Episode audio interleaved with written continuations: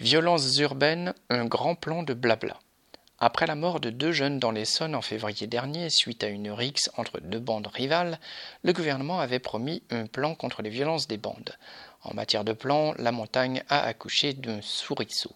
Ce plan ne prévoit aucun investissement supplémentaire, mais se contente de lister des dispositifs déjà existants, en feignant parfois de les inventer.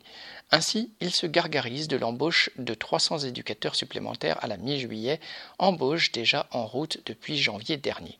Le gouvernement n'a pas plus de plan contre les violences urbaines que de plan contre le chômage ou toute autre cause prétendue nationale.